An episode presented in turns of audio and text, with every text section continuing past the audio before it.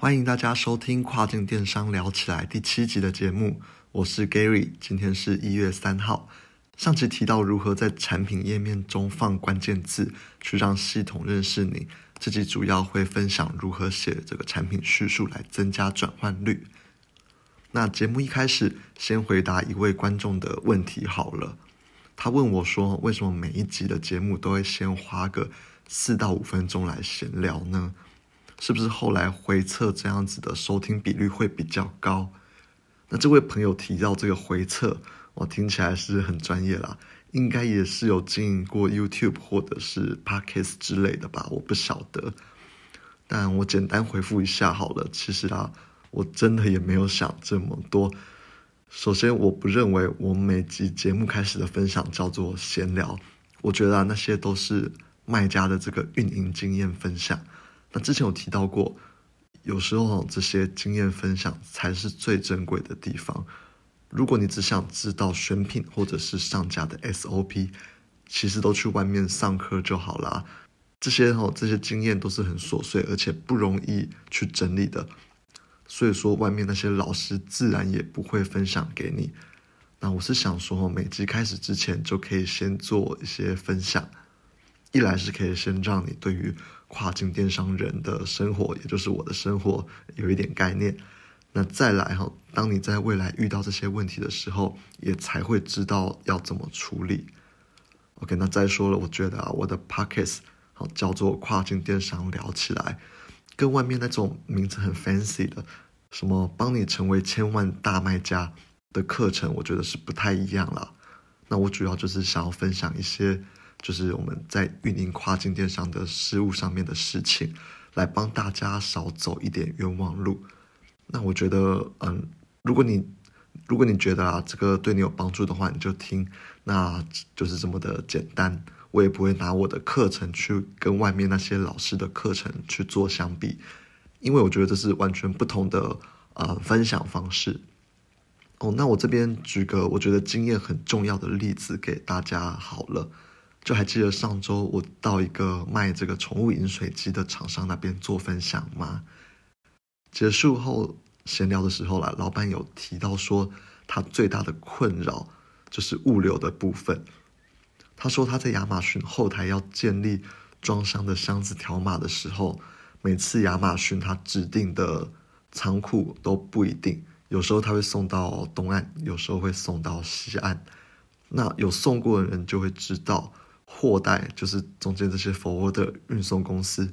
他们送到西岸的价格会比送到东岸的还来的便宜很多，那那个老板就觉得说，哎，这件事情他没有办法确定箱子要送的，呃，最终的这个港口是在东岸还是西岸，他觉得这件事情很烦。那其实我听到我就觉得说，哎，其实这件事情是不难处理的，只要在后台建箱子条码的时候，先把这个 sheet form。的这个栏位填入一个美西的地址，像是填入 L A 某个大型公园的地址好了。那在建出来这个 shipping plan，也就是条码的部分的时候，就会有很大的概率，它指定给你运送这个仓库会落在 L A 的附近。那这样大大的就可以减少你的这个仓库运送的不确定性。当然，偶尔也可能不会在 L A。那我自己的做法啦，是把原本的这一个原本建出来这个删掉，那你过几分钟之后再建一次，那多尝试个一两次，啊，有时候就会成功了。OK，那像这一种的操作，就跟我第五集提到 UPC 一样，算是灰色地带的操作方式啊。未来当亚马逊真的他要查的时候，可能又要回到比较正规化的方式，但是在那之前。你每年光调一个这个地址，好就可以帮你省下几万块台币了。那我觉得是非常的划算的啦。像是这种比较细节琐碎的分享，一般的老师通常都不会刻意的去提到啦，因为这都是经验啦，突然想到才会提出来跟别人做分享嘛。那所以我还是认为哈，一开始花个五分钟的时间。跟大家闲聊，或是聊一下这些东西，分享其实是蛮有意义的。回到今天的主题，首先哦，我们要讲的是 bullet points。那我认为它是仅次于图片哦影响转换率的第二个主要原因。我先介绍一下 bullet points，它主要就是五点的描述啊，每一点它可以有两百五十个 character。哦，如果不知道 character 是什么，可以去收看上一集的节目。那其实现在消费者的搜寻习惯啊，都是以看图片为主。那所以他们在 bullet point 上面，它只会停留几秒钟，那不会每一句或每一个字都去看。所以这边我的操作会是以凸显重点跟特色为主，以描述细节为辅。那先让消费者看到你想要让他看的部分，吸引他的兴趣之后，你再让他去看你想要呈现给他的细节。那你可能会就会问说：“哦，这说起来很简单，那实际上面到底应该怎么做呢？”首先，我会先把这五点的架构给定好。第一点，我一定会放这个产品的特色，也就是最具差异性的部分。然后，这个产品特色所能够带给消费者的这个 benefit 到底是什么？我先简单介绍一下 feature 跟 benefit 的差异好了。嗯，我拿小朋友的这个细胶围兜兜为例子，呃，细胶围兜兜啊，就是前面有这种凹槽，能够承接小朋友掉的食物的那种围兜兜。那我的这种围兜兜在前面的凹槽，假设啊有设计成特别的角度，那它比一般市面上的围兜兜还耐，能够承接更多，来超过一百五十 percent 的这些 baby 掉落的食物。以减少就是更多食物掉落在身上或者是地上的几率。那我强调这种功能，这种功能就叫做 feature，那它是产品的特色，产品的功能。那我通常不会只提到 feature，因为就算你 feature 的讲的再好，你的功能再强大，很多消费者其实第一时间哦，他不会去联想到说你的产品能够带给他什么样的好处。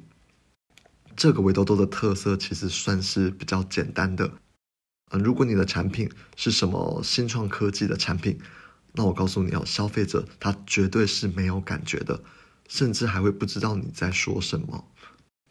所以我绝对会提到这个 benefit，也就是产品哦，你能够带给消费者的这个价值。那一样举刚刚的这个小朋友的细胶围兜兜为例，第一点我会强调 make feeding fun again。就是让你们的用餐时间不必再担心小朋友可能造成的各种混乱，那可以更享受每一个用餐的时刻，让用餐成为你们宝贵的回忆。就类似这种产品背后的价值啊，也就是 benefit，它打消费者的痛点，创造你跟消费者的情感上面的连接。那这是第一点的部分。那第二点，我才会开始提到自己产品的特色，也就是 feature。那这时候消费者才会愿意想要去了解嘛。那经过第一点跟第二点，好，消费者可能已经对你的产品有一点兴趣了。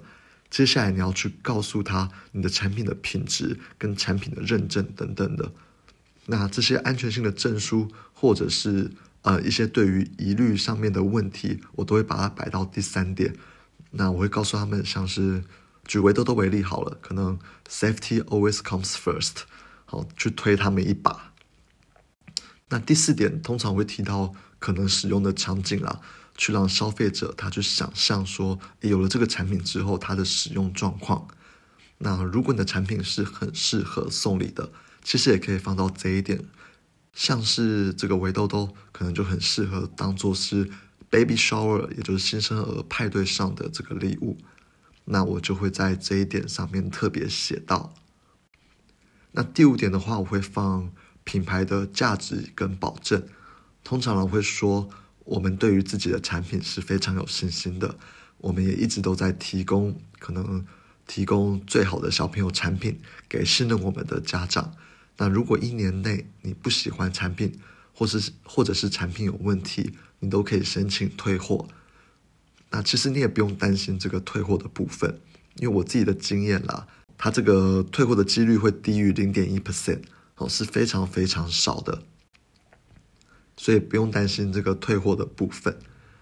那最后结尾的时候，我一定会再补一句，就是呃，像是说你不要再犹豫了，现在就让你们的用餐时刻再次开心起来之类的这种 benefit，再次的情感的诉求，去明确的告诉消费者说，哦，你现在行动就对了，哦，这个我们就叫做 call to action。那这样写下来，嗯，bullet points 字数看起来也是蛮多的，所以我们要让消费者第一时间就注意到每一段的重点。那我这边介绍一款很实用且现在且现在非常少人在使用的工具，它叫做 FB Format。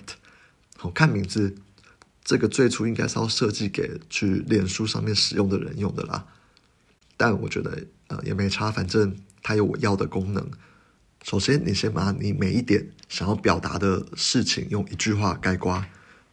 嗯，像是刚刚这个围兜兜的第一段，我就会用 “make feeding fun again” 之类的。那我会用全部的大写，把它放到这一款工具之中，然后框起来，按下 Bold，也就是加粗的这个键。那整句话它就会加粗了。那再把这个加粗的字去复制到后台玻璃 Points 上面的这个地方。那这样一来，你在前台看到的就会是非常显眼的字体了，那就有层次。嗯，像是第一段，可能你就会先有这种层次的粗黑体字，那后面才会是比较诶细，也就是比较一般他们标准的这些字体。哦，那会比较多了这些层次之后，其实可以更去引导消费者去看你的 bullet points。那当然，你也可以在 bullet points 前面每一点的前面都加一个这个 emoji。其实多一点变化也是不错的。那再来第二部分要聊的就是 description，也就是呃产品描述的部分。那如果你是有 brand registry，哎，那这一栏就不会显示到前台上面，它会被 EBC 哦，也就是有这个七张图的这个版位给取代掉。那我是建议啊，大家都去申请，大家都去做这个 brand registry，好处之前也有提过了。那其中这个 EBC 版位，更是可以直接影响你的转换率的。那其实是一个非常好的工具。那如果还没有 Brand Registry 的话，那就只能先用这个 Description。那这个栏位它规定上面它只能填入你的纯文字，那你连在上面打个换行，其实都没有办法的。那如果想要排版好看一点的话，你就只能用这个 HTML code 去做。那没有工程师背景的话，基本上应该都是没有办法去写这个 code 啦，是有一点难。不过也没有关系，因为这边有一个线上工具哦，免费的工具，建议大家去使用。它叫做 HTML Editor。那其实它这个很方便，它可以帮助呃我们这些不会写 code 的朋友去做好这个排版。你只要在右边打入你想要填入的这个内容跟排版。那在左边，它就会显示出，呃，一大堆我们看不懂的这个 HTML code。那你再把这些 code 原封不动的复制到后台的 description 上面的这个栏位就可以了。那内容的部分，我会以品牌故事为主啦。就是当你在写这个品牌故事的的时候，你可以同时提到说你为什么要做这个产品，然后同时提到你的特性。那告诉大家，你最初做这个产品的，呃，是源自于什么样的痛点，好，才让你选择要做可能有有着这些特性的产品。然后我也会加入产品的尺寸跟内容物，还有像是，呃，里面有包含什么样的配件等等啊。那最后结尾的时候，我会再次写 call to action，也就是会告诉消费者，哎，你马上就要行动。哦，然后最后最后。当你写完之后，记得去前台再看一次版位有没有跑掉哦，因为有时候 HTML code 可能我们从后台上面看是看不出来前台哎版位有没有跑掉的，好，所以这点要特别的注意。OK，那这一集是针对商品的描述的教学啦，那就到这边。那下一集会提到图片的部分。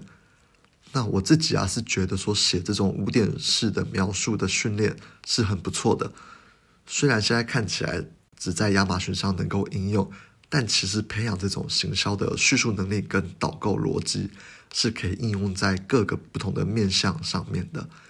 那未来我觉得不管是图片设计，好，或是到你自己做 Shopify 的品牌官网，甚至在你一开始做选品，在做这个品牌规划的时候，这套逻辑都不会变。